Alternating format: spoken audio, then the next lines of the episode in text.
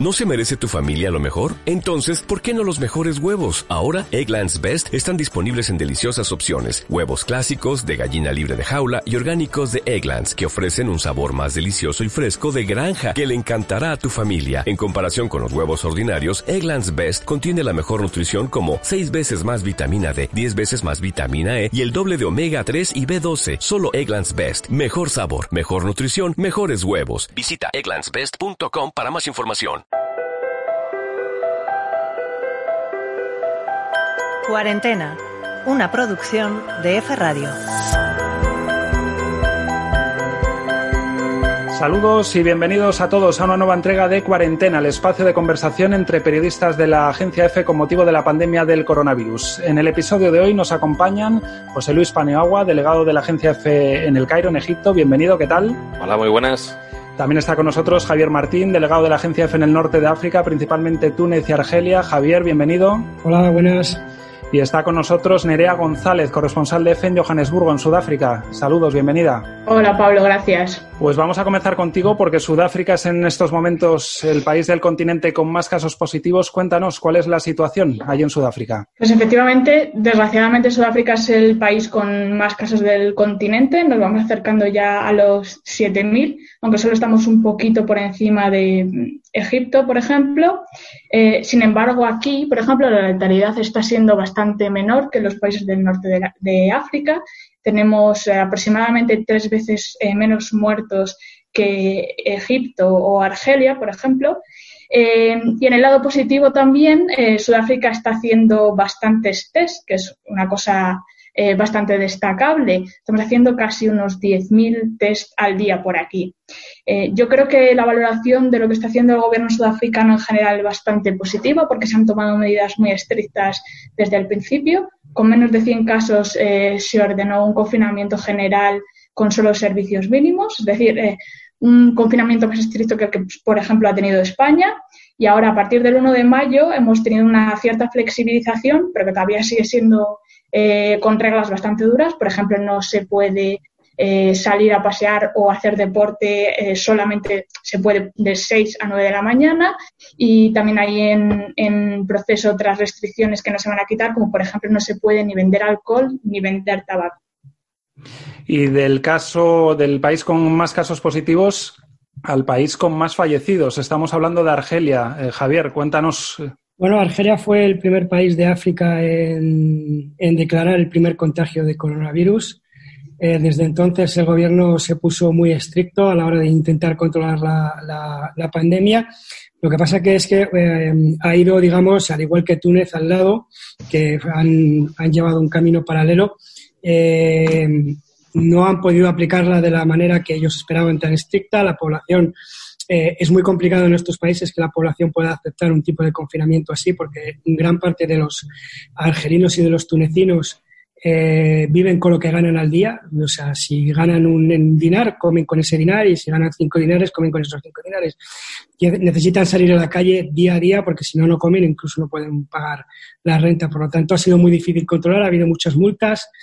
Y luego, bueno, los sistemas de salud son muy poco fiables eh, no sabemos realmente si los contagios son tantos o, son menos y tampoco sabemos si las muertes son tantas o son menos o son muchas más. ¿no? Eh, es decir, que aquí vivimos un poco en una nebulosa. Y nos vamos ahora a Egipto para que José Luis nos cuente cómo está allí la situación en un país que aún no ha alcanzado el techo y que es muy turístico, con lo cual es uno de los que más puede estar notando esta pandemia. Sí, así es. Eh, la situación que tenemos aquí es bastante similar a la que acaba de describir Javier. Eh, son países en los que eh, es muy difícil tomar medidas de confinamiento severas. Egipto sigue creciendo todavía de manera escalonada, sin grandes picos, pero de manera constante. Todavía no hemos llegado a ese punto en el que se produzcan menos contagios que en el día anterior. Y el gobierno ya tiene que empezar a tomar medidas. Ayer mismo empezó a establecer las nuevas reglas para el sector turístico, que inicialmente estarán orientadas al turismo local eh, pero la idea es empezar a establecer ya fechas eh, de desescalada. Eh, no resulta muy complicado imaginaros el, impacto que tiene el, turismo como línea de ingresos para, para este país. ¿no? Y, de nuevo se juntan muchas cosas. Se junta un sector turístico del que vive mm, buena parte de, del sur y del centro del país y además eh, nos encontramos con que eh, las medidas no llegan hasta el punto que de alguna manera, digamos, con 400 muertos, 6.000 eh, casos, estamos en medidas dramáticas. Bueno, creo que proporcionalmente estábamos ligeramente de lo que está, por encima de lo que está la provincia de Salamanca, por poneros un, ejemplo de un sitio que tiene 100 millones de habitantes. Entonces, digamos que hay un, equilibrio entre lo que por una parte se dice, que también de nuevo hay un eh, margen de duda,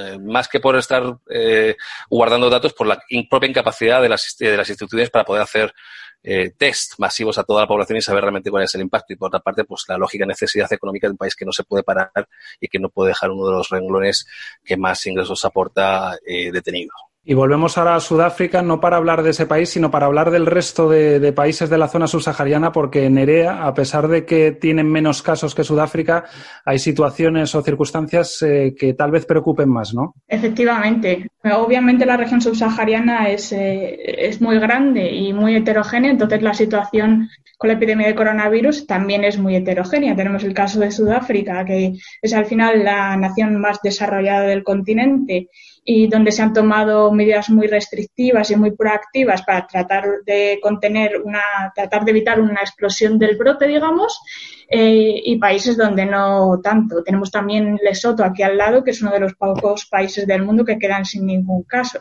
Pero más allá de lo que son los números en sí, que a veces pueden ser engañosos porque dependen también de la capacidad que tenga cada país de, de hacer test, eh, pues hay otras, otros tipos de situaciones que preocupan, como por ejemplo eh, cómo responder a un brote, por ejemplo, en un campo de refugiados o en zonas eh, donde operan grupos armados o bajo el control de grupos yihadistas. Son zonas de muy difícil acceso donde la violencia multiplica las dificultades de dar una respuesta sanitaria. Y luego también hay, por supuesto, gobiernos que no están dando una respuesta tan contundente, como es el caso, por ejemplo, de Tanzania, que ahora acaba de anunciar que iba a devolver los test que había comprado porque eh, eran defectuosos, porque habían dado positivo para pruebas que hicieron en una papaya y en una cabra, o el caso de Madagascar también, que está comercializando un remedio herbal cuya eficacia no está comprobada, lo está comercializando no solo dentro de Madagascar, sino también a otros países. Entonces, la situación es muy heterogénea en general. Mencionabas algún caso de violencia. Vamos eh, a hablar de nuevo con Javier para que nos cuente cómo está afectando todo este contexto de la pandemia en Libia, con una guerra de trasfondo. Bueno, pues Libia también ha, dado casos de, coronavirus, ha anunciado casos de coronavirus, muy poquitos, eh, pero bueno, es verdad que estamos en un conflicto que dura desde el año 2011, que en 2019 se agudizó muchísimo con el asedio a Trípoli, eh, un país donde no tiene prácticamente sistema sanitario, donde la mayor parte de los hospitales o los hospitales de campaña están dedicados al cuidado de heridos de guerra. Por lo tanto, no podemos saber cuál es el alcance real del coronavirus en, eh, en Libia, pero sí lo que empieza a preocupar sobre todo es que en Libia no solamente hay una guerra, sino que hay eh, varios miles o varias decenas de miles de migrantes eh, confinados y no solamente confinados, sino hacinados en centros de, de, encarcelamiento con muy poca higiene, que a la espera de poder tomar esos botes para intentar llegar de manera irregular a través del Mediterráneo a Europa. Y se teme que el coronavirus, primero, eh, pueda haberse eh, mm, contagiado en, eh, entre los migrantes y sobre todo que se pueda en el futuro estigmatizar a los migrantes, que cuando sean rescatados en el, en el, en el Mediterráneo o vayan a ser llevados a, Europa, rescatados y huyendo de la guerra en Libia, se les puede eh, estigmatizar diciendo que nos van a traer el coronavirus. Eso sería algo bastante grave. Y José Luis, un último apunte de forma ya muy breve. Eh, cuéntanos cómo está afectando toda esta eh, pandemia con países en, medio del Ramadán. Todo este panorama que os estamos pintando es normalmente. Y además desde el día 24 que comenzó el, Ramadán tenemos en, los países que son musulmanes un añadido más. El, Ramadán es, el, gran eh, mes eh, familiar para compartir con, amigos y que obviamente demanda espacio, espacio público y espacio social íntimo, ¿no? Generalmente eh, siempre las calles se llenan de gente que comparten, hay, hay comidas eh, eh, de caridad que se da a la gente con menos recursos. Este año sí se han suspendido ese tipo de actividades aquí en Egipto, no se permiten las actividades de, la, ruptura del ayuno en lugares públicos, pero mm, al mismo tiempo se ha de alguna manera flexibilizado el horario del toque de queda que ha pasado de ser de 6, 7 de la tarde a 9 de la, de la noche. De alguna manera eh, se está permitiendo que la gente pueda compartir en, esta situación y obviamente genera una gran alarma o es un motivo de preocupación importante el saber cómo va a influir en la eh, en el contagio en, en, la comunidad eh, esta situación, ¿no? Pues muchísimas gracias, José Luis. Con este apunte llegamos al final de esta edición de cuarentena. Gracias a los tres. José Luis Paneagua, delegado de la Agencia F en el Cairo, Javier Martín, delegado de la Agencia F en el norte de África, y Nerea González, corresponsal de F en Johannesburgo. Hasta la próxima entrega.